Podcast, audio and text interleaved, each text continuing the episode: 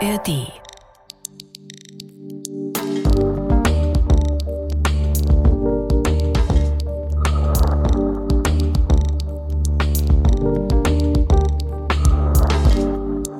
Wir reisen heute in das Jahr 59 nach Christus in das antike römische Reich in der Nähe von Baje. Das ist eine antike Siedlung im Golf von Neapel.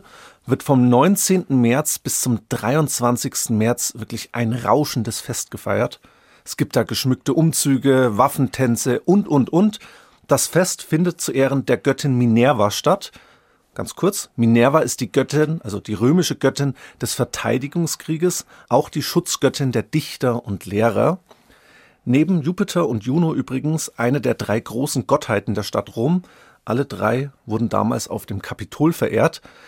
Der römische Kaiser höchstpersönlich lädt zu diesem Fest und im Jahr 59 nach Christus heißt dieser Kaiser Nero, einer der wohl berühmtesten römischen Kaiser aller Zeiten, bekannt als Dichter und Tyrann gleichermaßen.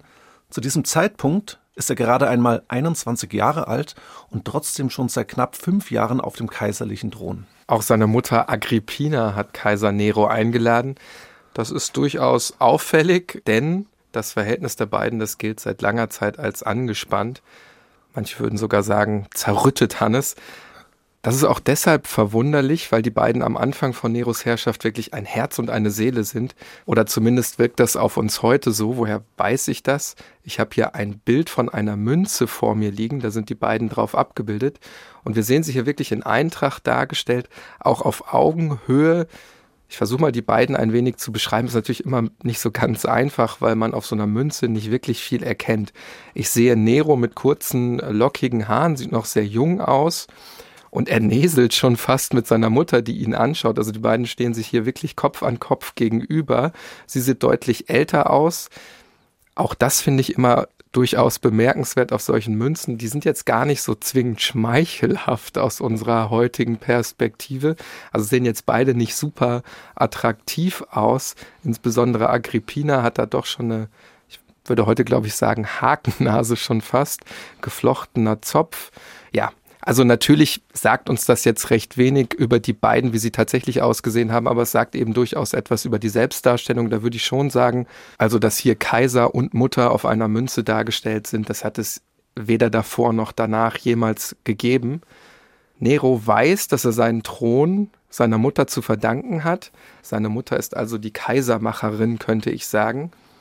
Er weiß also aus eigener Erfahrung, dass seine Mutter ehrgeizig und auch machtbesessen ist und sich mutmaßlich mit der Rolle der Kaisermutter auch nicht zufrieden geben wird. Sie will direkt an der Macht teilhaben und diese Macht auch ausüben. Und das ist eben für eine Frau in der damaligen Zeit etwas wirklich Unerhörtes. Wie kann sie sich Macht sichern? Wie kann sie Macht erhalten? Das macht sie zunächst einmal, indem sie ihren Sohn sukzessive auf den Thron setzt. Und das macht sie über eine sehr geschickte Heiratspolitik. Als Nero 16 ist, lässt sie ihn mit der 13-jährigen Tochter des vorherigen Kaisers verheiraten. Der heißt Claudius. Und damit bringt sie Nero wirklich in die Pole Position der Thronfolge. Wichtig, Agrippina selbst, die ist eben mit diesem Claudius, also dem Kaiser, verheiratet.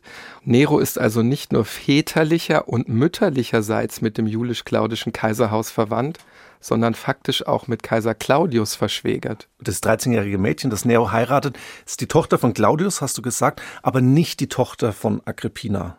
Deswegen ist es eigentlich nur die Stieftochter. Aber wir sehen eben diese geschickte Heiratspolitik. Festhalten können wir hier, Agrippina ist natürlich noch nicht am Ziel, denn noch ist Nero nicht Kaiser. Und dann schlägt laut den antiken Geschichtsschreibern Tacitus und Sueton die Giftmörderin Agrippina zu, im Oktober 54 nach Christus. Da wird Claudius nämlich vergiftet. Wahrscheinlich durch Agrippina. Sie lässt also ihren Ehemann töten, um ihren Sohn, also Nero, auf den Thron zu bringen. Wahrscheinlich hat sie deshalb auch Claudius nur geheiratet, wir wissen es nicht. Aber der Zeitpunkt ist ganz entscheidend, denn Kaiser Claudius den sie eben vergiften lässt, hat auch einen leiblichen Sohn, den damals 13-jährigen Britannicus. Und das ist natürlich ein potenzieller Rivale Neros um den Thron, der aber zu dem Zeitpunkt, also 54 nach Christus, noch nicht volljährig ist. Und damit geht der Thron an Nero. Aber du hast es schon angedeutet, Niklas. Agrippina ist keine Frau, die sich, ich sage jetzt mal so passiv in die Rolle der Kaisermutter zurückzieht. Sie möchte eben aktiv Politik betreiben und redet Nero ständig in die Regierungsgeschäfte rein. Der ist davon offensichtlich genervt. Die Folge, er kapselt sich immer weiter von seiner Mutter ab und gibt sich immer mehr mit Menschen, die auch gegen seine Mutter intrigieren. Agrippina, die droht jetzt ihrem Sohn unverhohlen, nämlich damit, ihn einfach vom Thron zu stoßen und stattdessen Neros Stiefbruder, also den du schon angesprochen hast, Britannicus zum Kaiser krönen zu lassen. Und das ist jetzt wirklich für Nero zu viel.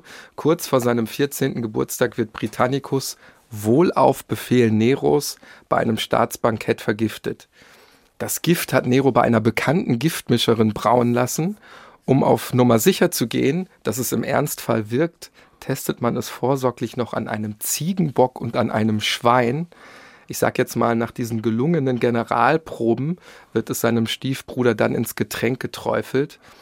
Aber das Problem ist, Britannicus, der trinkt das jetzt nicht direkt, sondern der hat einen Vorkoster, also der sowohl die Getränke als auch das Essen für ihn vorprobiert.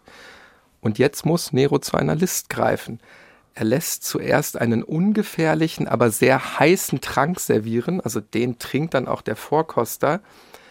Aber das ist zu heiß für Britannicus. Also der will das nicht direkt trinken oder kann es nicht direkt trinken. Und jetzt lässt er sich kaltes Wasser reichen. Und genau darin ist das Gift. Und mit dieser Methode schmuggelt er sozusagen das Gift an dem Vorkoster vorbei. Britannicus trinkt jetzt dieses mit Gift gestreckte Getränk und schon nach dem ersten Schluck bricht er zusammen und stirbt. Dieser Auftragsmord von Nero an seinem Stiefbruder ist natürlich der Bruch mit seiner Mutter. Die Message ist klar. Nero lässt sich von seiner Mutter, lässt sich von Agrippina nicht einschüchtern. Mehr noch, er lässt seine Mutter schließlich aus dem kaiserlichen Palast verbannen, weg vom Kapitol und auch weg von dem Forum Romanum muss sie auf dem Palatin leben, das ist einer der sieben Hügel Roms. Sie ist also jetzt auch räumlich nicht mehr im Schaltzentrum der Macht und Agrippina verliert noch mehr. Sie verliert ihre Leibgarde und auch ihre kaiserlichen Privilegien und es geht noch weiter. Wir haben ja vorhin über die Münzen gesprochen. Ihr Konterfei wird da jetzt auch entfernt. Also sie wird nicht mehr auf Münzen geprägt und sie wird zu einer Persona non grata erklärt. Und diese Vorgeschichte war ganz wichtig, um zu verstehen, wie aus dieser Eintracht zwischen Mutter und Sohn jetzt wirklich erbitterte Rivalität wird. Und deshalb sind wir jetzt wieder beim rauschenden Fest der Minerva angelangt. Hier soll die Aussöhnung zwischen Mutter und Sohn erfolgen. Nero spielt den reumütigen Sohn, umgarnt seine Mutter auch schon im Vorfeld mit lieben Worten, schreibt wohl mehrere Briefe an sie. Und so überwindet Agrippina schließlich ihr Misstrauen. Am letzten Tag des Festes reist sie an. Nero empfängt seine Mutter freudestrahlend auf dem Steg, wo die Schiffe festgemacht werden. Er umarmt sie, er geleitet sie zum kaiserlichen Sitz im Bayet. Neros gute Laune und der Wunsch nach Versöhnung ist aber alles nur Schein.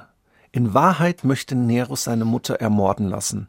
Nach dem römischen Geschichtsschreiber Sueton dachte Nero zunächst wieder an Gift. Dreimal soll er bereits schon zuvor, also vor dem Fest, einen Giftanschlag auf seine Mutter unternommen haben, die jedoch alle scheitern. Und warum das so ist, erklärt der Geschichtsschreiber Tacitus so. Ich zitiere: Agrippina war eine Expertin in Sachen Gift und weil sie wusste, was Gifte anrichten können, hat sie ständig Gegenmittel getrunken, um sich zu schützen. Dadurch wurde sie über die Zeit immun. Mit Gift kommt Nero also nicht weit, doch ein gewisser Anicetus, das ist der Kommandeur einer römischen Flotte, der in die Pläne von Nero eingeweiht war, hat dann die zündende Idee. Und wie dieser Plan aussieht, das sehen wir jetzt gleich. Nero verabschiedet seine Mutter nach dem Festmahl, fast schon überschwänglich. Er küsst ihre Hände und sagt, Leb wohl, Mutter, und bleibe gesund. Anschließend übergibt er sie an Anicetus und der bringt sie jetzt zu einem besonders prächtigen Schiff, denn ihr eigenes, mit dem sie also gekommen ist, das wurde vorher am Steg fahruntüchtig gemacht. Dafür wird eine Kollision mit einem anderen Boot inszeniert. Und jetzt sagt man ja einfach, nimm doch das prächtigere Schiff, das hat dir Nero zur Verfügung gestellt. Und genau dieses Schiff soll jetzt zur tödlichen Falle für Agrippina werden. Die Schiffsdecke, die wurde nämlich vorher heimlich mit Blei beschwert und technisch so verändert, dass sie mit einem ganz ausgefeilten Mechanismus runterkrachen kann. Der Plan, das präparierte Schiff soll dann auf hoher See untergehen und damit Agrippina in die Tiefen des Mittelmeers ziehen. Weil das natürlich seine Zeit dauert, so eine aufwendige Bleikonstruktion einzubauen, zieht Nero das Festmahl eben immer weiter in die Länge, reicht immer neues Essen, immer neue Getränke, wie man sich das eben so vorstellen kann. Nach dem Essen begleiten zwei enge Vertraute Agrippinas die Kaisermutter dann in der sternenklaren Nacht zum Hafen. Das Schiff löst den Anker und fährt los. Es ist noch nicht wirklich weit vom Hafen entfernt. Da stürzt auf einmal das mit Blei beschwerte Kajütendach herab. Ein Mitglied der Besatzung wird erdrückt und stirbt. Agrippina, die kann sich jedoch schützen. Auch das Schiff sinkt jetzt nicht. Eigentlich soll es ja unter der Last zusammenbrechen, aber dieser Plan, der geht nicht auf. Doch Nero hat für diesen Fall vorgesorgt. Er hatte Ruderer losgeschickt, die das Schiff schon bei der Abfahrt begleitet haben. Die Leute auf dem jetzt vermeintlich untergehenden Schiff denken erst, dass sie gerettet werden. Aber die Ruderer versuchen jetzt das Schiff auf die Seite zu legen und so zum Kentern zu bringen. Doch das ist gar nicht so einfach, denn die Besatzung des Schiffs und natürlich auch Agrippina, die wehren sich. Es ist wirklich chaotisch an Deck. Agrippinas treueste Gefährtin Azeronia, die schreit wie wild, dass man doch der Kaisermutter zu Hilfe kommen muss. Aber die vermeintlichen Retter erschlagen diese schreiende Frau mit Stangen und Rudern. Agrippina selbst springt vom Schiff und schwimmt um ihr Leben. Boote, die dann zufällig in der Nähe sind, nehmen sie auf und bringen sie in ihr Landhaus. Nero scheitert also, Agrippina lebt, aber er ist sich genauso auch sicher, Agrippina muss um jeden Preis sterben. Nero ist wirklich jedes Mittel dabei recht. Und wir verraten jetzt schon, sehr lange und sehr weit wird Agrippina nicht vor dem Zorn ihres Sohnes flüchten können. Wir sprechen heute über das tief zerstörte Verhältnis zweier Machtmenschen, die sich erst liebten und dann zu erbitterten Feinden werden. Eine Feindschaft, die schließlich im berühmtesten Muttermord der Geschichte enden wird. Dabei werden wir insbesondere über Agrippina selbst sprechen, die als Frau in einer von Männern dominierten Welt mehrere Jahrzehnte an den Schaltzentren der Macht sitzt und für ihre Macht selbst über Leichen geht. Die Giftmörderin Agrippina, die schließlich selbst zum Opfer eines Muttermordes wird, ein Verbrechen, das im antiken Rom wie kaum ein anderes geächtet wird, und das bekommt bald ein Mann zu spüren, der dafür verantwortlich ist. Nero. Die meisten von euch verbinden vermutlich mit dem Namen Nero den Brand von Rom. Wir erzählen heute aber ein eher unbekanntes Kapitel seines Machthungers, ein Hunger, der sich bald gegen die eigene Mutter richten wird. Und natürlich sprechen wir auch über die dunkle Seite der Antike, die bis heute als Sinnbild von Kunst und Kultur auf der einen, aber auch von Willkür und Gewalt auf der anderen Seite steht. Wir, das sind Niklas Fischer und Hannes Liebrandt, zwei Historiker von der Ludwig-Maximilians-Universität in München. Das ist ein Podcast von Bayern 2 in Zusammenarbeit mit der Georg von Vollmer Akademie. Das ist Tatort Geschichte.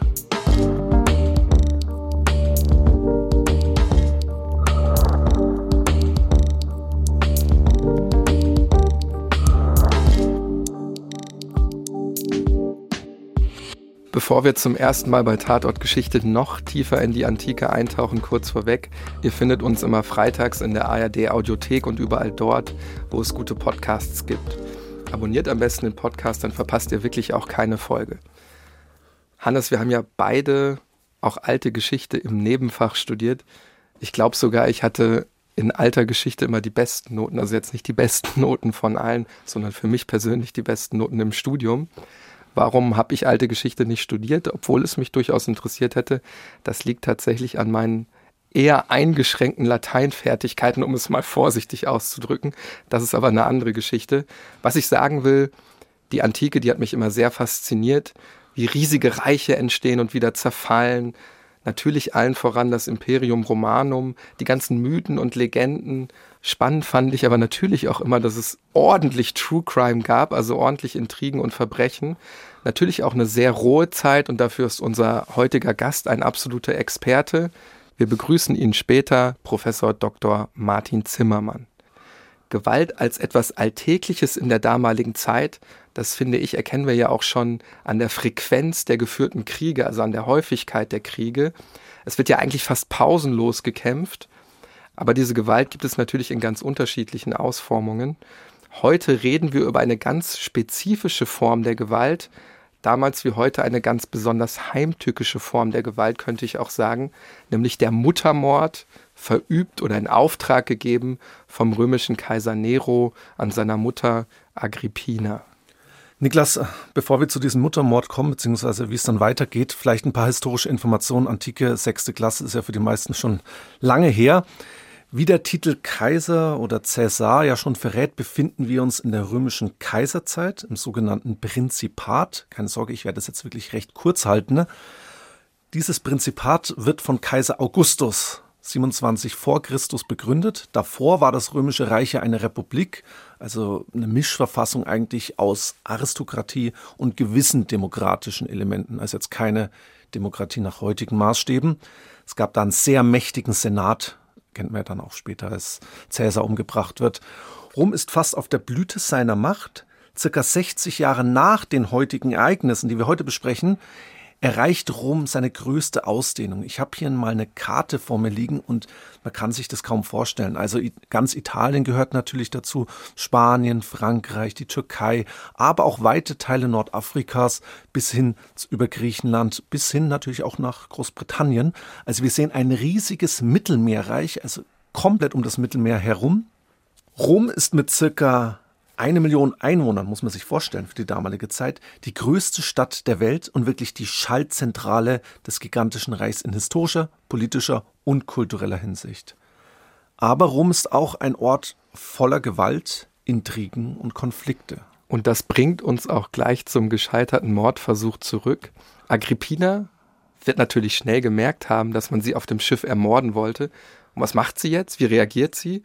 Sie lässt sich nach außen überhaupt nichts anmerken. Sie schickt einen Boten zu ihrem Sohn und lässt ausrichten, dass sie durch die Gnade der Götter dem schweren Unfall entkommen ist. Sie brauche jetzt etwas Ruhe, um sich zu erholen. Er soll sich aber keine Sorgen machen. Also kein Wort der Anklage oder des Misstrauens. Sie spielt das Spiel also mit, wohl auch, um dadurch ihr Leben zu retten. Und auf der anderen Seite erhält Nero die Nachricht, dass seine Mutter eben nur leicht verletzt wurde. Die Geschichtsschreiber berichten jetzt davon, dass Nero wirklich panisch wird, ihn eine Mischung aus Angst und Rachegelüste packt. Was ist, wenn seine Mutter ihm eben bald zuvorkommt und selbst ein Mordkomplott plant? Und in der Tat ist die Situation brenzlig für Nero, denn schon der versuchte Muttermord, und genau da befinden wir uns ja gerade, gilt als Schandtat im antiken Rom. Da kommen wir gleich nochmal dazu. Nero geht folgendermaßen vor. Er lässt nun seine zwei wichtigsten Berater zu sich rufen. Seneca und Burrus. Seneca kennt man vor allem als einen der größten Philosophen der Weltgeschichte. Die drei beraten sich jetzt, was man tun könnte. Die naheliegendste Möglichkeit wäre jetzt einfach mal Agrippina von Soldaten erschlagen zu lassen. Aber die Prätorianer, also quasi die Elitetruppe der Römer, die haben einen Eid auf die Kaiserfamilie geleistet. Die können die Kaisermutter nicht einfach umbringen. Und stattdessen kommt jetzt wieder Anicetus ins Spiel, der schon den Plan mit dem Schiff ausgeheckt hat. Und der lässt nun Leute zusammentrommeln, die ihm und Nero blindlings gehorchen. Die Truppe um Anicetus soll jetzt die Sache in die Hand nehmen. Doch bevor sie loslegen können, kommt wieder ein Bote von Agrippina zum Kaiserhof und der will jetzt Nero eine Botschaft übermitteln. Er richtet ihm aus, dass es Neros Mutter gut geht. Und was macht jetzt Kaiser Nero? Er inszeniert eine sogenannte Komödie des Verbrechens, so nennt das der Geschichtsschreiber Tacitus. Als der Bote vor dem Kaiser steht, wirft ihm Nero nämlich einfach ein Schwert vor die Füße und lässt ihn in Ketten legen. Er tut jetzt also so, Stichwort Theater, als wäre der Bote eigentlich ein Attentäter oder Mörder, der ihn eben, ihn, den Kaiser umbringen will. Und damit ist auch klar, dass er im Anschluss jetzt seine Mutter beschuldigt. Sie würde hinter diesem Angriff, also diesem Attentatsversuch stecken. Und nun hat er eben allen Grund, sie selbst töten zu lassen. Offiziell will er es dann aber so aussehen lassen, dass sich Agrippina aus Scham das Leben nimmt. Eben aus Scham, dass sie ihren Sohn umbringen lassen wollte. Also wirklich eine Schmierenkomödie, eine fast schon ziemlich schlechte, könnte ich sagen. Aber so kann eben der geplante Mord an Agrippina, als Selbstmord inszeniert werden. Wir sehen also, Nero muss irgendwie dieses Verbrechen legitimieren und gleichzeitig auch vertuschen. Nero schickt jetzt also Anicetus und seine Männer los und was jetzt angeblich folgt, das hat Tacitus wirklich am ausführlichsten beschrieben. Die Attentäter umstellen die Villa von Agrippina, sie brechen dann die Tür ein. Da stehen natürlich lauter Sklaven, die schauen jetzt ganz verdutzt, was die Eindringlinge hier überhaupt machen. Die lässt man erstmal verschleppen. Die bewaffneten Männer dringen dann immer weiter vor bis zum Schlafgemach und öffnen dort die Tür und im Raum treffen sie dann auf Agrippina und eine einzige Dienerin, also da stehen jetzt diese mutmaßlich schwer bewaffneten Männer direkt vor Agrippina. Und was macht die? Die fragt relativ verdutzt, warum seid ihr gekommen? Seid ihr gekommen, weil mein Sohn, weil Nero nach mir sehen will? Oder seid ihr gekommen, weil ihr mich umbringen möchtet? Diese zweite Variante kann sie sich angeblich nicht vorstellen, denn einen Muttermord, den könnte ihr Sohn wirklich niemals in Auftrag geben. Aber ihr Sohn Nero kommt eben nicht. Und schon gar nicht interessiert es ihn, wie es seiner Mutter geht. Die Männer umstellen dann wirklich das Bett von Agrippina. Einer von ihnen hat einen Knüppel in der Hand und schlägt damit auf den Kopf der Frau ein. Aber sie stirbt nicht. Anicetus zieht sein Schwert, um die Hinrichtung zu vollenden. In diesem Moment soll Agrippina ihr Gewand heruntergerissen und ihren Bauch vorgestreckt haben. Hierher stoße Anicetus, hierher, denn dieser Leib hat Nero geboren. Das ist zumindest die Version des Geschichtsschreibers Cassius Dio. Ein anderer Geschichtsschreiber Tacitus spricht davon, dass sie ihren Bauch vorgestreckt habe und den Leib Drift geschrien hat. Wir wissen nicht genau, was sie gesagt hat. Was wir zumindest durch die Quellenlage vermuten können, ist, Agrippina wird von Anicetus und seinen Männern erschlagen und verblutet in ihrem Bett. Die Spuren der Bluttat werden schnell beseitigt, die Leiche wird direkt danach eingeäschert Solange übrigens Nero regiert, bekommt Agrippina keinen Grabhügel, ja nicht einmal einen Gedenkstein. Agrippina hat ihren Tod wohl schon länger erwartet. Auch dass ihr Sohn sie umbringen werde, hat sie mehrfach geäußert. Die Lüge vom Selbstmord Agrippinas wird nach dem Mord in die Welt gesetzt. Davon hast du ja vorhin gesprochen, Niklas. Sie hat sich angeblich selbst umgebracht, nachdem ihr Mordkomplott gegen Nero aufgeflogen ist. Mit Agrippina stirbt eine der mächtigsten Frauen der römischen Antike, das müssen wir wirklich betonen, die als einzige Frau dreimal Zugang zur imperialen Macht des römischen Reichs hatte. Einmal als Schwester des römischen Kaisers Caligula, der aufgrund seiner wirklich willkürlichen und grausamen Verbrechen bis heute als wahnsinniger Despot gilt.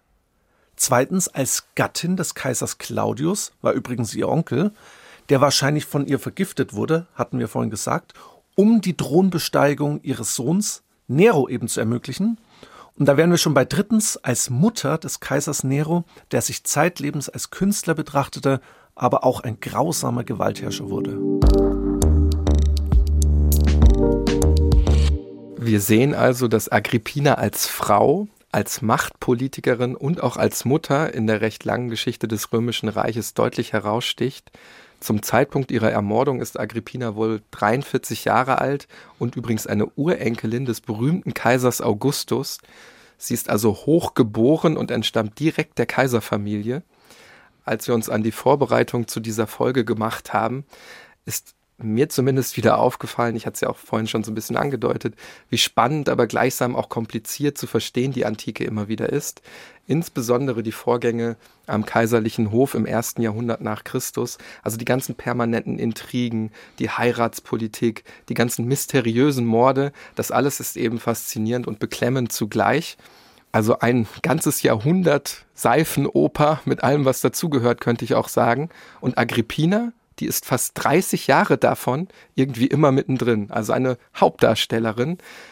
Sie lässt ihre Widersacher ermorden, baut sich schon fast einen eigenen Hofstaat auf. Sie sitzt direkt an den Schalthebeln der Macht, bringt ihren Sohn auf den Kaiserthron und, und, und. Damit wir dieser komplexen Persönlichkeit angemessen näher kommen, haben wir uns heute Verstärkung geholt. Und zwar, wie ihr das von Tatort Geschichte natürlich gewohnt seid, von einem absoluten Experten, Professor Dr. Martin Zimmermann, Inhaber des Lehrstuhls für alte Geschichte an der LMU München, Autor zahlreicher Bücher zur römischen, aber auch zur griechischen Antike und auch bekannt aus zahlreichen Dokumentationen und Interviews. Eine Publikation möchte ich herausgreifen, Gewalt, die dunkle Seite der Antike. Ein Buch, in dem die Gewaltexzesse der damaligen Zeit sehr fesselnd und wissenschaftlich fundiert beschrieben werden. Ja, Martin, schön, dass du dir die Zeit genommen hast. Unser historisches Seminar ist ja relativ groß, aber man läuft sich ja trotzdem immer mal wieder über den Weg. Unsere Studierenden, die schwärmen immer von deinen Vorlesungen. Insofern freut es uns wirklich sehr, dass du heute unser Gast bist. Herzlich willkommen. Ja, danke. Ich freue mich auch, dass wir heute hier zusammenkommen, um über eine spannende Zeit im kaiserzeitlichen Rom zu sprechen. Auch von meiner Seite aus herzlich willkommen bei Tatortgeschichte, Martin. Niklas meinte gerade, dass die Antike ja für viele bekannt ist, aber auch gleichsam mysteriös bleibt. Ähm, das liegt auch an der zeitlichen Differenz. Es sind mehrere hunderte Jahre, also 2000 Jahre ja schon. Ich habe es vorhin schon kurz angedeutet, es gibt unterschiedliche Geschichtsschreiber und damit auch unterschiedliche Versionen von diesem Muttermord Neros an Agrippina. Kannst du uns mal kurz erklären, woher unsere Informationen an diese Zeit stammen und vor allen Dingen, wie glaubwürdig diese Überlieferungen sind? Ja, unsere Informationen über diese Zeit stammen im Wesentlichen von drei Autoren. Das ist einmal Sueton, der Kaiserbiografien geschrieben hat. Das ist Tacitus, der zwei große Geschichtswerke geschrieben hat. Und es ist Cassius Dio, der eine große römische Geschichte geschrieben hat. Was sehr wichtig ist, dass diese drei Autoren mit deutlicher Distanz zu den Geschehnissen am Kaiserhof Neros geschrieben haben. Also Sueton und Tacitus ungefähr zwei Generationen später, ungefähr 60 äh, Jahre später und Cassius Dio sogar 160 Jahre später. Und äh, die haben ihre Werke geschrieben auf der Grundlage von zeitgenössischen kleineren Geschichtswerken, die aber heute verloren sind. Äh, wir wissen, dass zum Beispiel Plinius der Ältere oder ein Mann namens Clovius Rufus Geschichtswerke geschrieben haben und man nimmt an, dass die in diese späteren Werke eingeflossen sind. Aber wir können uns eben halt keine genaue Vorstellung machen, was die älteren Autoren tatsächlich geschrieben haben. Und auch die älteren Autoren wussten ja auch oft nicht genau, was passiert ist. Wenn wir jetzt noch mal ganz konkret bei Agrippina bleiben, wir hatten auch vorhin gesagt, dass diese Frau ja auch in der damaligen Zeit hervorsticht durch ihre Vita, aber auch durch ihre Machtpolitik. Als Schwester hatten wir gesagt, als Ehefrau und auch als Mutter. In der Literatur, also genau diese Geschichtsschreiber, die wir gerade angesprochen haben, liest man häufig, dass sie zwar keine rechtlich bindende oder institutionelle Macht besaß, aber dafür eine faktische durch eben diese Beziehungen mit den römischen Kaisern. Sie wird da auch häufig als rücksichtslos beschrieben. Auch der Begriff Giftmörderin fällt häufiger. Können wir irgendwie ein Bild von ihr zeichnen? Was war sie für eine Frau und welche Rolle spielte es auch, dass sie eine Frau war? Also sie war sicherlich eine Frau, die äh, sehr talentiert war, was das Wahrnehmen politischer Zusammenhänge anbetraf und die im Grunde genommen äh, auf dieser Bühne, die ja wesentlich bestimmt war durch männliche Protagonisten und äh, männliche Politiker, das verstand im Grunde genommen äh, ähnlich zu agieren wie diese Männer. Und das war natürlich aus Sicht dieser patriarchalisch strukturierten römischen Oberschicht ein Problem, dass eine Frau sich anmaßte, Macht auszuüben, indem sie äh, zum einen mehrere Ehen einging und durch diese Ehen zu Reichtümern kam und dass sie zum anderen aber dann auch den Kaiser Claudius heiratete, der eigentlich ja ihr Onkel war. Und das mit dem Ziel, so nahm das natürlich auch die Zeitgenossen wahr, selbst in das Zentrum der Macht vorzustoßen und ihren damals noch jungen Sohn äh, ins Spiel zu bringen in der hohen Politik. Man muss das aus der heutigen Distanz sagen, dass sie eine Frau war, die sicherlich sehr, sehr geschickt agierte, äh, ein Netzwerk von Unterstützern hatte. Und das zeigt schon, dass sie eine wirklich talentierte Frau war. Das Bild, das die spätere Überlieferung, ein Tacitus und andere von ihr zeichnen, ist natürlich ganz übel. Da ist sie nur eine Giftmörderin. Man unterstellt, dass alle Männer, mit denen sie verheiratet waren, von ihr umgebracht worden sind. Man unterstellt, dass sie sogar in einer schwierigen Situation versucht hat, ein inzestuöses Verhältnis zu ihrem Sohn Nero zu leben. Man unterstellt, dass sie überhaupt so ein besonders lasterhaftes Leben äh, führte. Und ähm, Tacitus drückt das an einer Stelle mal schön auf. Äh, das Problem war gar nicht, dass sie sozusagen wie die erste Ehefrau von Claudius, die Messalina, die bekannt für Sexorgien am Hof war, also dass sie nicht äh, wie Messalina ebenfalls Sexorgien am Hof feiert, sondern was Tacitus ihr anlastete, war, dass sie männlich agierte. So drückt er das aus. Also, dass sie, dass sie für sich in Anspruch nahm, sich zu verhalten in politischen Kontext wie ein Mann. Und das war etwas, was noch schlimmer war als Sexorgien am Kaiserhof gewissermaßen. Du hast es gerade angesprochen, dass dieser unnatürliche Tod so ein bisschen Agrippina umgibt. Ihr Bruder war Kaiser Caligula, der wird von der römischen Prätorianergarde ermordet. Ehemann Kaiser Claudius hatten wir angesprochen, vergiftet, vermutlich von ihr. Und sie selbst wird ja von ihrem Sohn dann umgebracht, von Nero, das hatten wir ja vorhin geschildert. Und auch Nero, das können wir jetzt schon mal droppen lassen, stirbt nicht unbedingt im Altersbett. Ist diese Häufung an unnatürlichen Toden im engen Kreis, im Nahbereich von Agrippina und Nero, ist das für die römische Antike irgendwie normal oder ist das auch besonders? Also das ist für die Kaiserzeit sicherlich normal. Also wenn wir uns äh, Agrippina anschauen, dann, dann wissen wir ja, dass sie mindestens acht Geschwister hatte. Der Vater Germanicus hatte mit seiner Ehefrau mindestens acht Kinder. Und alle diese Kinder, Caligula als Kaiser, als ihr Bruder wird ermordet, aber auch die anderen Kinder werden in den Tod getrieben oder auch ermordet. Und das hatte ganz einfach damit zu tun, dass der römische Prinzipat, also das System der römischen Kaiserherrschaft, eine sehr komplizierte Konstruktion war. Diese Konstruktion sah so aus, dass man äh, seit Augustus einen Princeps hatte an der Spitze, bei dem alle Fäden zusammenliefen und der unbestritten die Macht hatte. Aber gleichzeitig das leugnete, dass er alle Macht hatte. Die Senatoren hatten die Macht verloren, leugneten aber, dass sie die verloren haben. Das war sozusagen der Deal, den man gemacht hat. Die blieben beteiligt und konnten weiterhin äh, an der Politik mitwirken und an der Verwaltung des Reiches, hatten aber eigentlich keine Macht mehr. Das bedeutete aber, dass anders als zum Beispiel heute im englischen Königshaus, wo die Thronfolge vollkommen klar ist, die Stellung des Princeps prekär war der musste immer befürchten, gestürzt zu werden. Ein anderer kommt an seine Stelle und da kam im Grunde genommen jeder in Frage, der im weiteren Sinne mit dem Kaiserhaus verwandt war oder verbunden war. Das legitimierte ihn, die Macht zu übernehmen. Und das ist natürlich ein extrem bedrohliches Szenario. Also wenn wir uns heute vorstellen, dass ein, wenn ich jetzt auf das englische Könighaus nochmal zu sprechen komme, der Harry, äh, sozusagen den Thron beanspruchen würde oder ein Cousin von ihm das tun könnte und wenn er sich gewaltsam durchsetzt, auch an die Macht käme, dann wäre das eine ganz schwierige Situation. Man hat gewissermaßen aus der römischen Geschichte gelernt, diese, diese Thronfolge viel straffer zu gestalten. Und es sind eben halt, weil man immer befürchten musste, dass die Leute Usurpationen versuchen, äh, deshalb hat man immer sozusagen vorauseilend die getötet. Du hast jetzt sehr schön diese uneingeschränkte Macht angesprochen, die der Kaiser hatte. Auf der anderen Seite kann er aber ja trotzdem nicht einfach seine Mutter umbringen lassen. Wir haben sehr ausführlich diese Schmierenkomödie, die er dann inszeniert, angesprochen. Wie funktioniert die denn damals in der Zeit? Nimmt die römische Bevölkerung ihm das ab?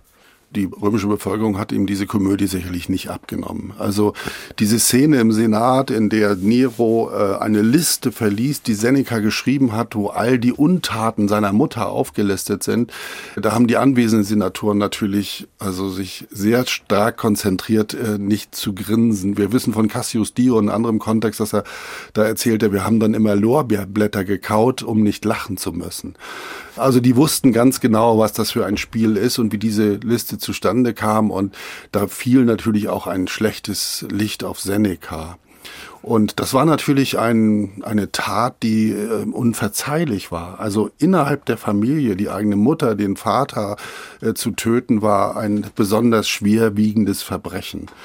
Und das ist natürlich auch von der römischen Öffentlichkeit so wahrgenommen worden. Und deshalb konnte Nero sich auch davon nicht reinwaschen. Also die Behauptung, er ist sozusagen einem Attentat zuvorgekommen oder ähnliches, das konnte man ihm einfach nicht abnehmen. Ein unverzeihliches Verbrechen, hast du gesagt. Ich habe den Auszug aus einer Gesetzsammlung von Kaiser Justinian mitgebracht. Das ist wirklich sehr erhellend. Ich lese es vielleicht mal vor, denn da heißt es zum Muttermord, er, also der Täter, wird zusammen mit einem Hund, einem Hahn, einer Schlange und einem Affen in einen ledernen Sack eingenäht und dann in dieser todbringenden Enge, je nach Beschaffenheit der Gegend, entweder in das nahe Meer oder in einen Fluss geworfen, so dass er noch bei lebendigem Leibe jede Verbindung zu den Elementen verliert und den Lebenden der Himmel, den Toten die Erde genommen wird klingt relativ grausam. Ja, das ist eine Art der Hinrichtung, die man Säckung nennt. Also das hast du ja gerade vorgelesen, man wird in einen ledernen Sack geschnürt. Das ist eine sehr späte Quelle, äh, das ist das sechste Jahrhundert nach Christus, dieses äh, justinianische Korpus. Und wir haben keine Informationen darüber, wie oft diese Art der Todesstrafe tatsächlich ausgeführt wurde. Und es spricht eher dafür, dass das äh, nicht allzu häufig war. Aber es war eben halt eine Tat, die auf jeden Fall mit der Todesstrafe bestraft werden musste. Und dieser Auszug aus dem Justinianischen Korpus zeigt im Grunde genommen nur, wie, für wie gravierend man äh, so eine Gewalttat innerhalb der Familie ansah. Also Martin, wenn ich das jetzt so höre, dieser Muttermord, unabhängig jetzt von dieser Todesstrafe, die wir besprochen haben, das war ja in der Zeit wirklich keineswegs üblich. Also was ist das Besondere an diesem Delikt? Also das Besondere an diesem Delikt ist, dass der Familienmord ja in der Regel darauf abzielte, den Mächtigen innerhalb der Familie aus dem Weg zu schaffen. Und das ist in der Regel natürlich der Vater, der als Pater Familias die Gewalt innerhalb der Familie hat. Die Mutter zu töten, macht gar keinen Sinn im normalen Leben oder auch in einer normalen senatorischen Familie. Das macht nur Sinn im Falle Agrippinas, weil sie die große, mächtige Figur im Hintergrund war, von der äh, Nero sich befreien wollte. Und wir werden auch noch erzählen, was mit dem Muttermörder Nero passiert, nämlich dieses Image, das hängt ihm nach bis an sein Lebensende. Er wird zwar, das kann ich schon mal sagen, zwar nicht mit einem Hund, einem Hahn und einer Schlange und einem Affen in einen Ledersack eingenäht, aber der Mord wird ihn wieder einholen und auch seinen eigenen Tod beschleunigen. Bevor wir aber dazu kommen, machen wir wirklich einen Abstecher in die dunkle Seite der Antike. Wir hatten ja vorhin auch dein Buch angesprochen, in der der Muttermord ja nur eines von vielen Verbrechen ist. Denn in dieser Zeit tauchen ja zahlreiche Gewaltexzesse auf, Morde, Kriege und eben tatsächlich richtig schlimme Gewaltorgien. Liebe Hörerinnen und Hörer von Tatort Geschichte, ich unterbreche die laufende Episode kurz für eine Werbung in eigener Sache. Unser Podcast wächst und wächst ja von Staffel zu Staffel und darüber freuen wir uns natürlich riesig. Großartig sind auch eure ganzen Rückmeldungen, wenngleich ein kleiner Wermutstropfen sich nicht vermeiden lässt. Wir sehen euch nämlich nicht und ihr uns umgekehrt dann natürlich auch nicht. Genau das können wir aber auch dieses Jahr wieder ändern. Wir sind nämlich gleich mehrfach live mit einer kleinen Show am Start. Für den Sommer stehen bereits zwei Termine fest. Einmal am 24. Mai in der Stadtbücherei in Regensburg und dann am 16. Juni in München im Deutschen Museum. Die Karten für Regensburg bekommt ihr an der Infotheke der Stadtbücherei oder ihr könnt Tickets reservieren. Dafür müsst ihr einfach eine E-Mail schreiben an veranstaltungen.stadtbücherei.de regensburg.de. Die Tickets für München, die findet ihr dann ganz einfach über den Ticketshop des Deutschen Museums. Hier müsst ihr einfach im Veranstaltungskalender den 16. Juni auswählen. Zur Sicherheit packen wir euch natürlich jeweils die Links, wie ihr an die Tickets kommt, dann auch nochmal in die Show Notes. Es würde uns wahnsinnig viel bedeuten, wenn wir euch an einem dieser Termine begrüßen dürfen. Natürlich haben wir da auch wieder einen spannenden Fall mit am Start. Ihr habt aber darüber hinaus auch die Gelegenheit, mit uns ins Gespräch zu kommen, worauf wir uns schon sehr freuen. Ja, damit bin ich auch quasi schon fertig mit diesem kurzen Break. Ihr merkt schon, vorbeischauen lohnt sich. Die Ticketpreise sind auch wirklich erschwinglich. Und jetzt geht's weiter mit der Folge.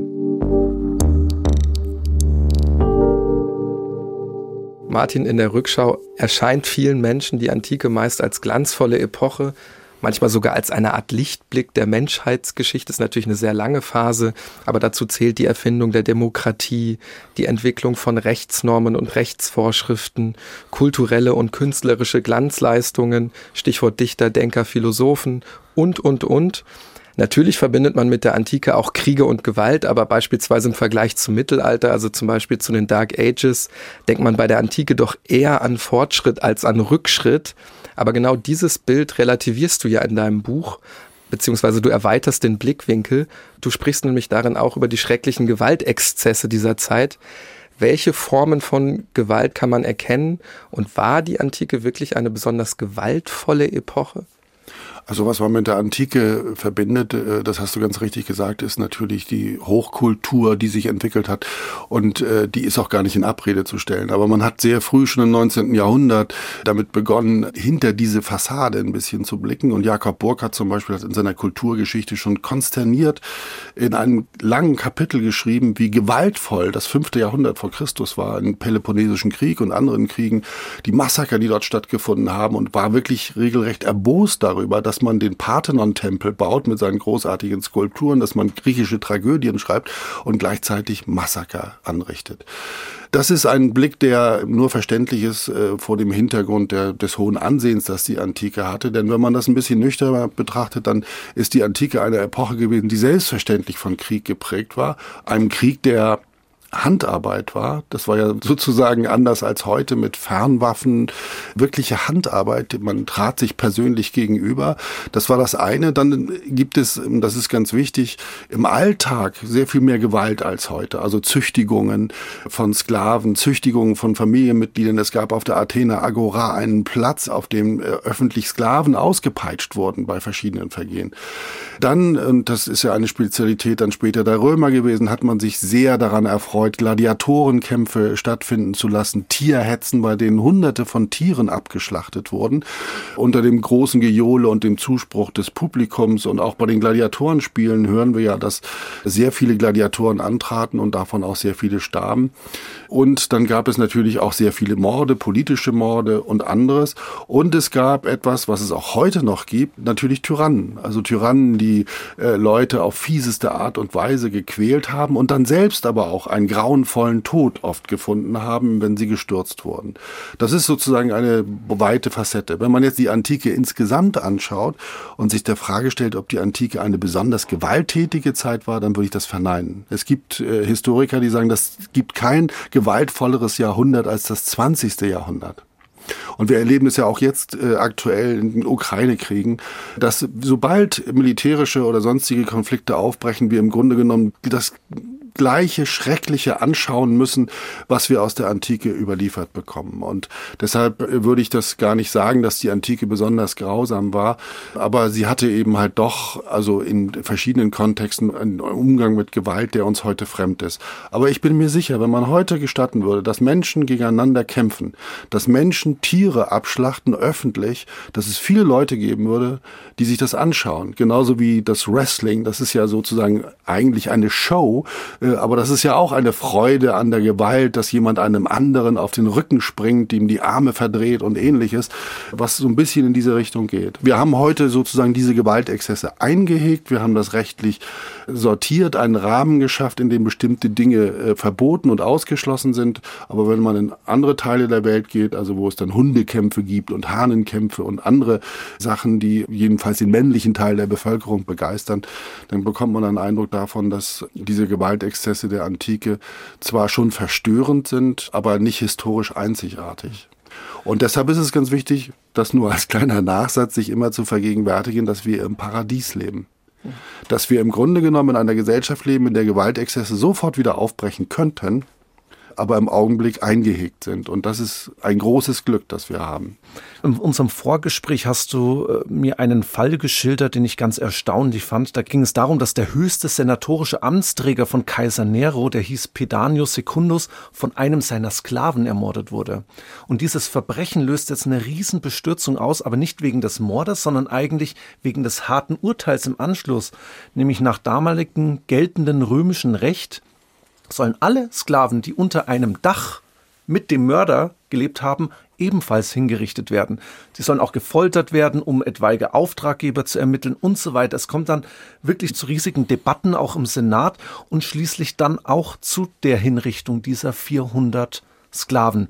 Ist dieser Fall irgendwie besonders, beziehungsweise wie kann man sich das vorstellen? Wie wurden diese 400 Sklaven dann umgebracht? Kann man das auf Basis der Quellen irgendwie rekonstruieren? Man kann das aufgrund der Quellen nicht rekonstruieren, man kann sich das nur ungefähr vorstellen. Also dass eben halt die Prätorianer und äh, die Soldaten, die in Rom waren, diese Sklaven aus dem Haushalt geholt haben und die einzeln hingerichtet haben. Die Leichen wurden dann in den Tiber geworfen, wie man das mit Hingerichteten in Rom gemacht hat und schwammen dann also sozusagen mit dem Tiber Wasser Richtung Meer. Dieser Fall ist, ist ein Extremfall und deshalb ist er auch ausführlich bei Tacitus im Geschichtswerk geschildert, weil die Zahl der Sklaven so groß war und weil vor allen Dingen in der römischen Öffentlichkeit sich eine große Menge zusammengefunden hatte, die dagegen protestierte. Also wir hören davon, dass der Senat eingeschlossen war im Senatsgebäude, weil die Bevölkerung das nicht akzeptieren wollte, dass diese 400 Sklaven alle getötet werden, weil natürlich angenommen werden musste, dass ein Großteil der Sklaven in diesem großen senatorischen Haushalt halt von diesen Mordplänen äh, des anderen Sklaven gar nichts gewusst haben können. Und es waren Frauen und Kinder und ja es waren dabei. Frauen und Kinder äh, und äh, also das war wirklich entsetzlich. Man hat aber damit argumentiert, dass das gemacht werden muss mit Blick auf die Utilitas publica, also auf die sozusagen auf den Nutzen für das Gemeinwesen. Also so gewissermaßen mit dieser Hinrichtungsorgie ein Zeichen zu setzen, dass bestimmte Dinge nicht gehen. Man hat in der Forschung viel darüber gerätselt, warum das mit dieser Härte durchgeführt durchgeführt wurde und hat dann herauspräpariert im Grunde genommen, dass das äh, gemacht wurde, weil das Senatus Consultum, also das Gesetz, das äh, die Tötung von äh, Sklaven eines Haushaltes festlegte, in einer Zeit entstanden ist, als es in Rom große Probleme in den einzelnen Haushaltungen mit Sklaven gab. Das ist die Zeit der römischen Bürgerkriege gewesen oder kurz nach den römischen Bürgerkriegen, die zur Einführung des Prinzipats gehörten. Und in diesen Bürgerkriegen haben sehr viele Sklaven ihre Herren getötet, bei den Proskriptionen, also bei den öffentlichen Ausschreibungen der, der Aufforderungen zur Hinrichtung. Da sind Sklaven regelrecht aufgefordert worden, ihre Herren zu töten. Also man musste das wieder in verlässliche Kanäle bringen. Und deshalb hat man so ein hartes Gesetz erlassen, dass die Sklaven, wenn sie einen Mord nicht verhindern, ebenfalls hingerichtet werden müssen. Gleichzeitig aber, und das ist sehr interessant, haben die Römer dieses Gesetz kombiniert mit anderen Gesetzen, die die Sklaven vor ihren Herren schützten. Also man hat gleichzeitig Gesetze erlassen, die es jetzt dem Besitzer eines Sklaven nicht ins Belieben stellten, die zu geißeln, schlecht zu behandeln oder ähnliches, sondern die Sklaven hatten plötzlich eine öffentliche Instanz, an die sie sich wenden konnten, wenn sie schlecht behandelt wurden. Das wurde so ein bisschen austariert. Aber dieser Fall zur Zeit Neros ist natürlich besonders dramatisch wahrgenommen worden. Dann 400 äh, Personen, Frauen, Kinder, Sklaven hinzurichten, öffentlich hinzurichten, ist natürlich ein dramatisches Fanal gewesen. Und man muss sich vorstellen, dass es auch einen großen Zuschauerkreis gab, äh, der das wahrnahm. Welche Rolle spielt der Nero selbst in diesem Fall? Du hast ja den Senatsbeschluss angesprochen, aber er ist am Ende ja das Zünglein an der Waage, wenn man so will, der Herrscher über Leben und Tod. Also wie verhält er sich jetzt? Also er verhält sich im Grunde genommen äh, ganz im Sinne des Senats und der Senatoren. Er unterstützt diesen Beschluss, dieses harte Urteil auch wirklich zu vollstrecken. Und als einer der Senatoren den Antrag stellt, dass auch die Freigelassenen des Ermordeten hingerichtet werden sollen. Da sagt äh, Nero, nein, das geht nicht. Also das geht jetzt eindeutig zu weit. Das widerspricht auch dem Senatus Consultum, das nur vorsieht, dass Sklaven getötet werden. Also man sieht, dass er jetzt nicht irgendwie verrückt noch härter durchgreifen will, weil ihm sozusagen schon mal ein Vorschlag gemacht wurde, den er hätte aufnehmen können. Nein, er lehnt das ab. Also er ist da sozusagen aus der Sicht der Senatoren durchaus staatstragend. Kann man aus diesem Verhalten mit Blick auf diesen Fall das vielleicht auch aufs große Ganze, auf die Herrschaftszeit Neros übertragen? Also lässt sich daraus ableiten, wie er als Cäsar unter den Cäsaren gewirkt hat? Also warum ist er heute so bekannt? Das ist natürlich auch etwas, was wir uns fragen. Ich glaube, das liegt einfach daran, dass er eine sehr schillernde Figur war. Er war anders als Caligula oder der Nachfolger Domitian nicht einfach ein böser, fieser Tyrann sondern er war eine ganz schillernde Figur, die sehr positive Seiten hatte und in der Öffentlichkeit Roms auch als sehr positiv wahrgenommen wurde. Wir haben zum Beispiel, das ist ganz interessant, in Pompeji ungefähr 80 Graffiti, die den Namen Nero nennen, in ganz unterschiedlichen Zusammenhängen. Und keines dieser Graffiti beschimpft ihn oder äußert sich negativ über ihn. Also er ist schon von den Zeitgenossen als sehr ambivalente Figur wahrgenommen worden. Also das, was die senatorische Geschichtsschreibung so negativ herausstellt, die Hinrichtung von Senatoren, die Niederschlagung von Verschwörungen, äh, das war eigentlich Standard also auch bei positiven Herrschern. Der erste römische Kaiser Augustus hat Zeit seines Lebens Hinrichtungen vorgenommen und hat aber öffentlich bestritten, dass er das tut. Und damit reiht sich Nero im Grunde genommen, jedenfalls in der Sicht äh, vieler Zeitgenossen, durchaus in positive Traditionen ein und ist dann aber, und darüber werden wir dann ja in der nächsten Folge sprechen, eine ganz schillernde Figur, äh, weil er ja auch ein Künstlerkaiser war.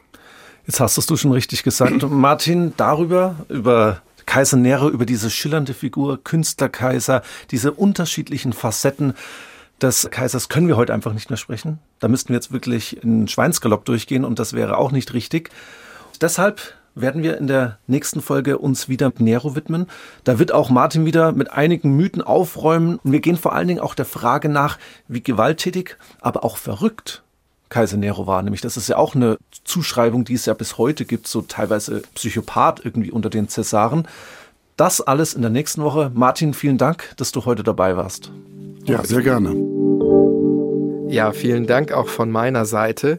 Wir können für die kommende Episode schon einmal verraten, einige Jahre nach der Ermordung von Agrippina, da brennt auf einmal Rom, das Herzstück des römischen Imperiums, erste Megacity der Geschichte, Millionenstadt und kulturelle Wiege einer ganzen Epoche. Und sehr bald wird ein Mann verdächtigt werden, der Urheber dieses Brandes zu sein. Ihr könnt euch denken, wer das ist. Nero selbst. Angeblich besingt er aus sicherer Entfernung den Brand Trojas, während gerade Rom in Flammen aufgeht.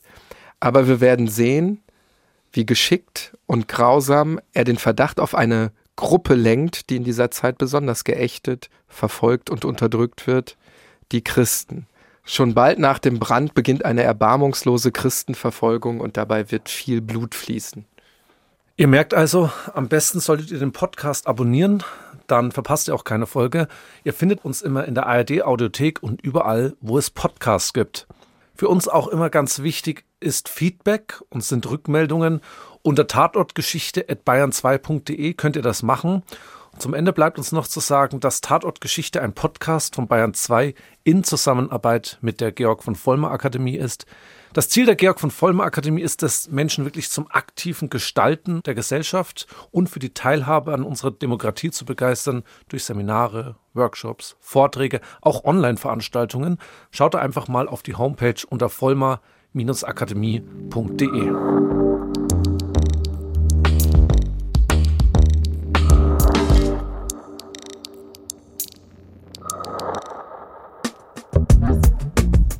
Große Momente, die die Welt verändert haben. Aber auch das Alltagsleben der Menschen früher. In Alles Geschichte, History von Radiowissen nehmen wir euch mit auf spannende Zeitreisen. Wir erleben, wie das Gestern mit dem Heute zusammenhängt. Und vor allem erzählen wir einfach gute Geschichten. Von der Wiedervereinigung bis zum Ende der Sklaverei. Vom Fräulein vom Amt bis zur Erfindung der Ferien. Auch Robin Hood sind wir auf der Spur. Hat es den Rächer der Armen wirklich gegeben? Und unser Podcast reist noch weiter zurück in die Vergangenheit, bis zu den Pyramiden und zum Löwenmenschen der Steinzeit. Alles Geschichte, der History Podcast von Radio Wissen. Alle Folgen findet ihr in der App der ARD Audiothek und überall, wo es Podcasts gibt.